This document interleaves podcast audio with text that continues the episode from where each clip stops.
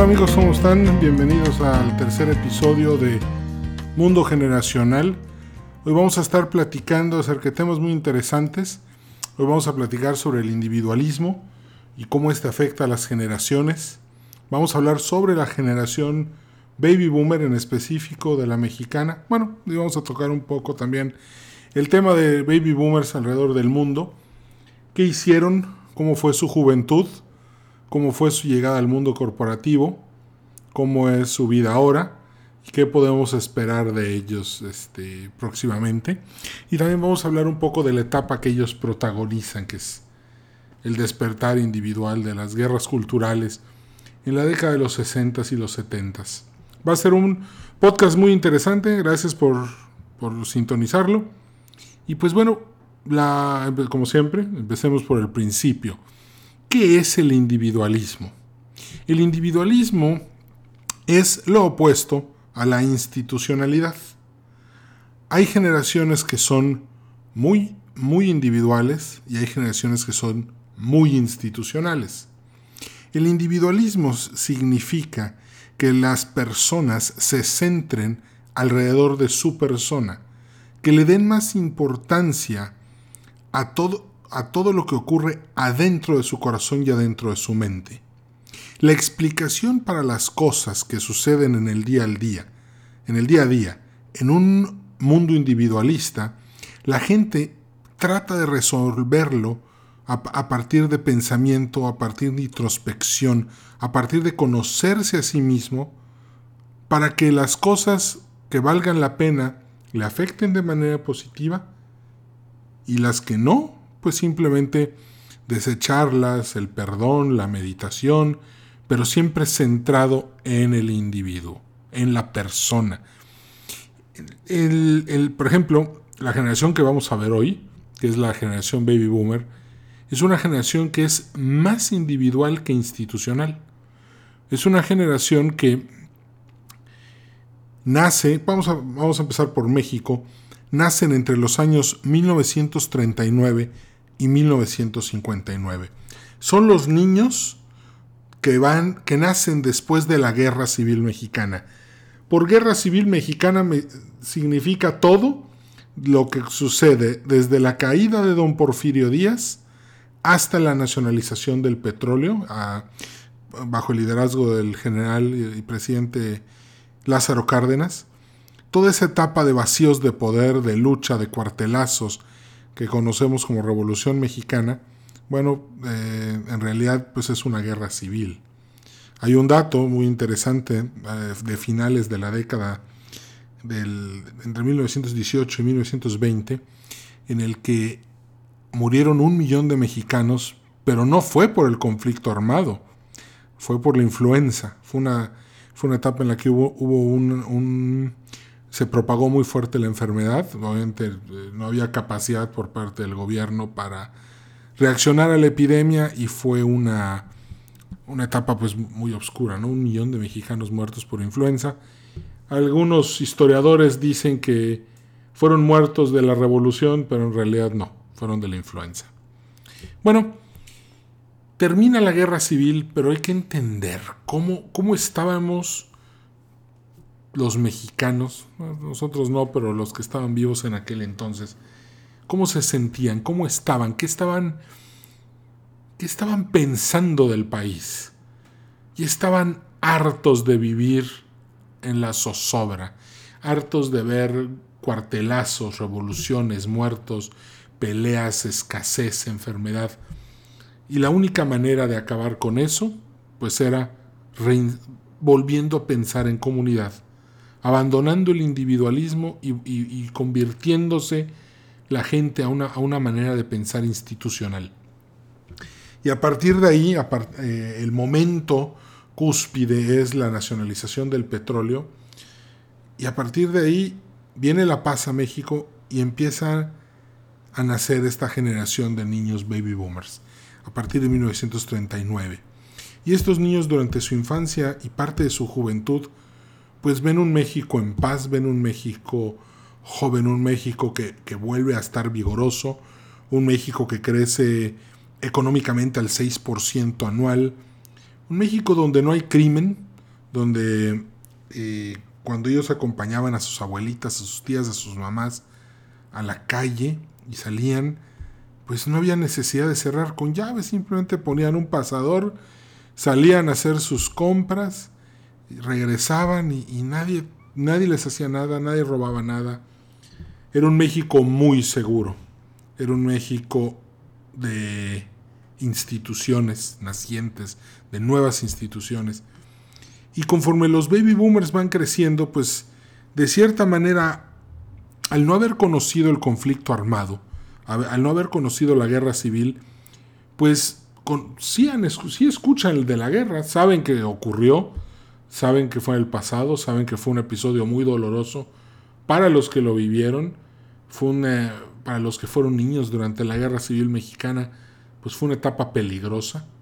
Para los niños, este, pues fue una época de escasez y sin embargo ya ellos como niños, pues les toca vivir este México nuevo, este México del surgimiento, este México tan próspero, tan que pues muchos anhelamos, ¿no? y yo creo que de mi generación para acá, pues muy pocos ya vieron ese México. Yo soy de la generación X. Imaginen entonces haber sido niño en esta etapa tan próspera, no haber conocido la guerra civil, pues no conocieron la revolución mexicana, no le tienen miedo. Y saben que la gente que sí lo vivió, pues tuvo que hacer grandes sacrificios. Y gracias a esos sacrificios, hoy ellos como niños y jóvenes pueden tener este México tan bonito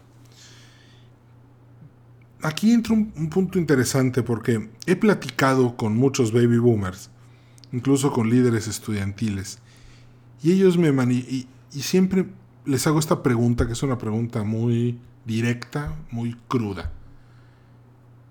¿Por qué salir a manifestarse antes de las Olimpiadas en el 68 si todo iba tan bien, si México de verdad estaba progresando, México tenía instituciones sólidas, México tenía crecimiento económico, la educación estaba llegando a muchísimos mexicanos que antes no podían soñar con, con tener esa educación.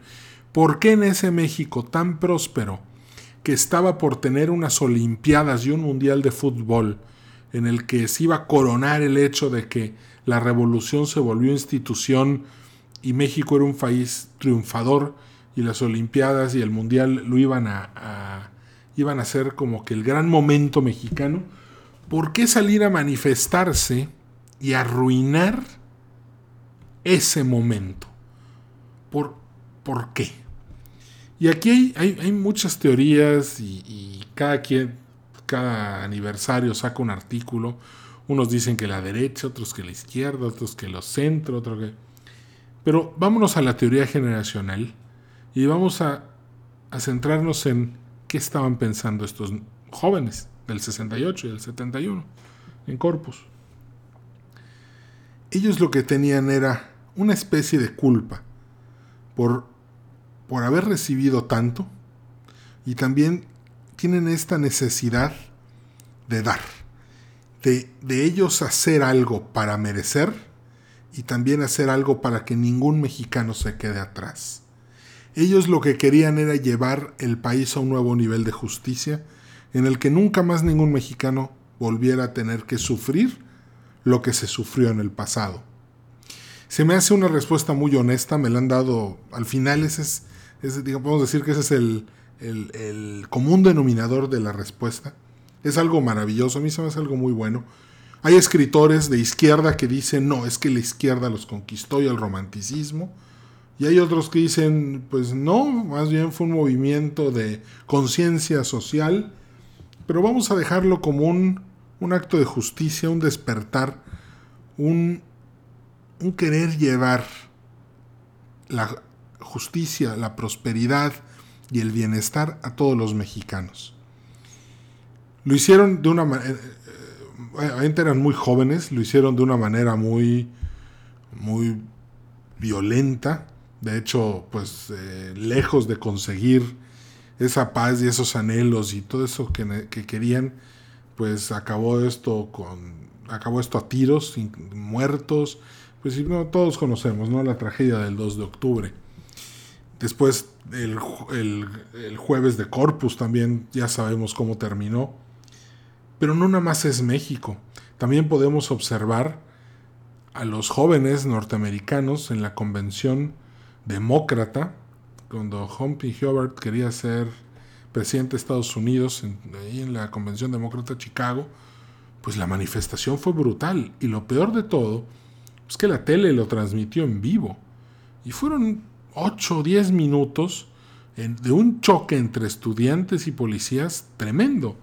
De hecho, uno de los jóvenes que estaba ahí, em, pues puso la bandera del Viet Cong en una de las, una de las estatuas, ahí frente al hotel en, Chicago. fue una cosa muy dura.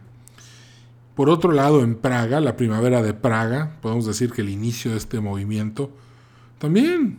¿Por qué? Porque cuando los tanques soviéticos invaden Checoslovaquia, pues no llegan precisamente de una manera muy amigable a, querer dominar el, problema estudiantil y el problema de la revuelta. Entonces podemos ver que todo el mundo tiene, tiene, este, tiene esta sacudida social, juvenil, tan, tan, pues, que no se olvida, tan fuerte. ¿Qué hay detrás de esto? Fíjense, es el nacimiento del individualismo. Cuando, cuando ocurre un despertar individual, esta búsqueda de justicia, todo lo que hemos estado diciendo, el individuo está ante las instituciones y dice, oye, qué bien, las instituciones funcionan. La sociedad es capaz de hacer muchas cosas, pero la sociedad también ya se volvió incapaz de sentir incapaz de darle un lugar a los individuos. Entonces, en este instante es cuando ocurre este, este movimiento telúrico social en el que las instituciones, a pesar de estar en su máximo potencial, empiezan una nueva etapa de decadencia en la que el individuo se empieza a fortalecer. Para, entender un poco mejor lo, que es un despertar individual, tenemos que ponernos en la perspectiva de un, de un individuo que tiene todo el peso de la sociedad sobre sus hombros. Es alguien al que se le exige casarse, tener hijos, eh, tener un trabajo de 8 a 5, cumplir con todo lo que marca la ley, y, ser feliz, la dictadura de la felicidad. ¿no? Estás muy bien porque las instituciones funcionan muy bien para ti. Pero el individuo dice no. ¿Por qué tengo yo que hacer todas esas cosas? ¿Quién me obliga? ¿Por qué no puedo yo decidir qué sí quiero y qué no quiero? Imagínense ese choque. Ese choque fue en los 60s y en los 70s. El individuo queriendo darse a sí mismo pero con el peso de la institucionalidad recordándole que no, que tiene que hacer lo que se espera de él.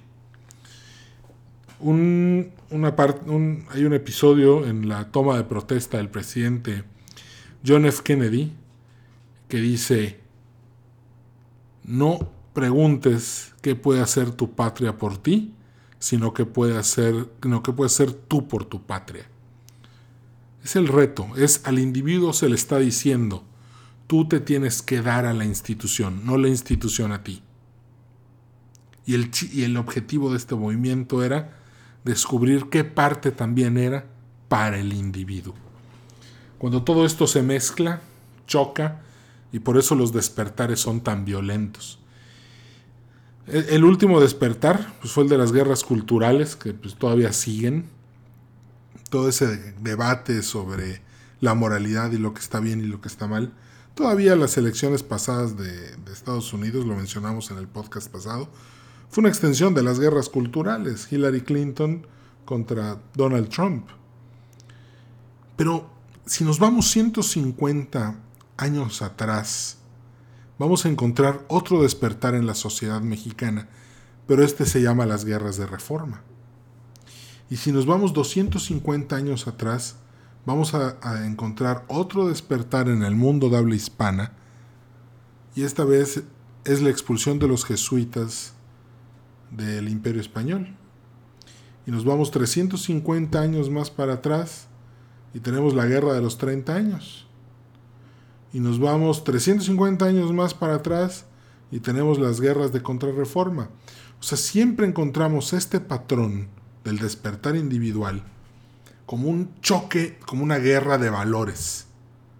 Ya lo antes fue católicos contra protestantes, después fue eh, católicos eh, contra contra liberales y que si la iglesia puede permanecer o no dentro de la estructura del Estado. Después, en los 60, pues las guerras culturales. Siempre hay un patrón, siempre hay un movimiento telúrico que sacude a todas las instituciones y a toda la sociedad cuando llega este momento en el que el individuo reclama para sí mismo su posición en la sociedad. Conforme los baby boomers fueron creciendo, eh, pues obviamente fueron fieles a sus ideas, no por haber matado o encarcelado unos cuantos líderes, el movimiento iba a acabar, no, porque el movimiento venía ya en el ADN de esta generación. Ellos son los, los primeros individualistas de, de la segunda mitad del siglo XX y de principios del siglo XXI. Entonces, conforme van creciendo, pues se convierte, ¿no? Hay un dicho, ¿no? De hippies pasaron a yuppies y una vez como yuppies, cuando llegaron al mundo corporativo, se convirtieron en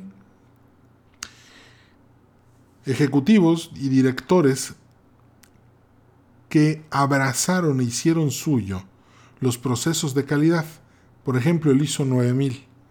El ISO 9000 busca poner al individuo y a la institución en equilibrio, delimitar las responsabilidades de los individuos y de la institución para que cada quien sea responsable de lo que le corresponde.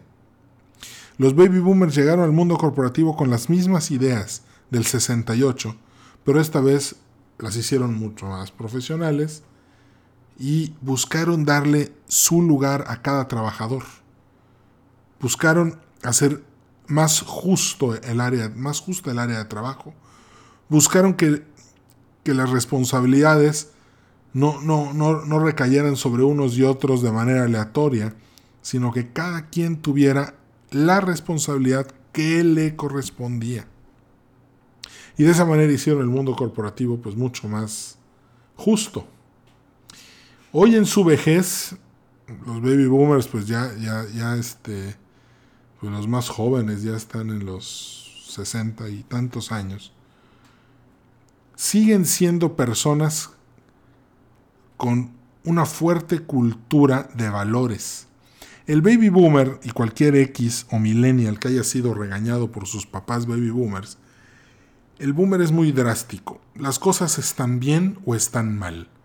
O eres bueno o eres malo. O eres eh, excelente o, tu producto no sirve. Así miden los baby boomers todo lo que los rodea. Esa es su manera de discernir. Juzgan. Esto es bueno. Esto es malo y a partir de hoy esto fue malo, pero yo lo hago bueno. Y todos los boomers son así, ¿por qué? Pues porque somos, son herederos de las guerras culturales, en el cual ellos se elevan a una superioridad, superioridad, superioridad moral a través de la cual pueden emitir toda clase de juicios. Y así son hasta el día de hoy. Esa es su manera de ser. Son líderes tajantes, Fíjense, voy a mencionar una lista, vamos a mencionar algunos, y vamos a notar que en realidad todos tienen muchas características muy similares.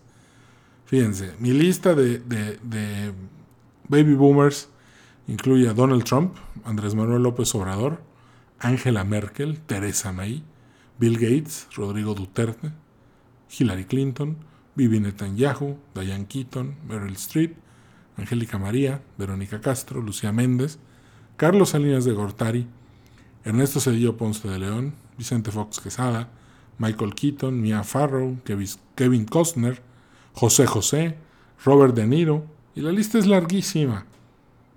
Son eh, Hugo Sánchez, son todos estos muchachos de los 60 a los que hoy les toca, pues de cierta manera, dirigir el mundo. Siempre, siempre cuando me contactan para una conferencia me dicen, es que queremos saber más de los millennials. Y les digo, sí, está bien, es bueno saber de los millennials. Pero hoy el mundo todavía lo dirigen los baby boomers. Y por eso es muy importante conocer muy bien a esta generación. Bueno, hemos llegado al final del podcast. Te agradezco mucho que te hayas quedado a escucharlo. Me da mucho gusto también que, que esto te esté sirviendo. Acuérdate que todo esto te sirve en el área laboral, en el área financiera, relaciones personales. Así que este, nos vemos a la próxima. Un fuerte abrazo y que estés muy bien. Ánimo.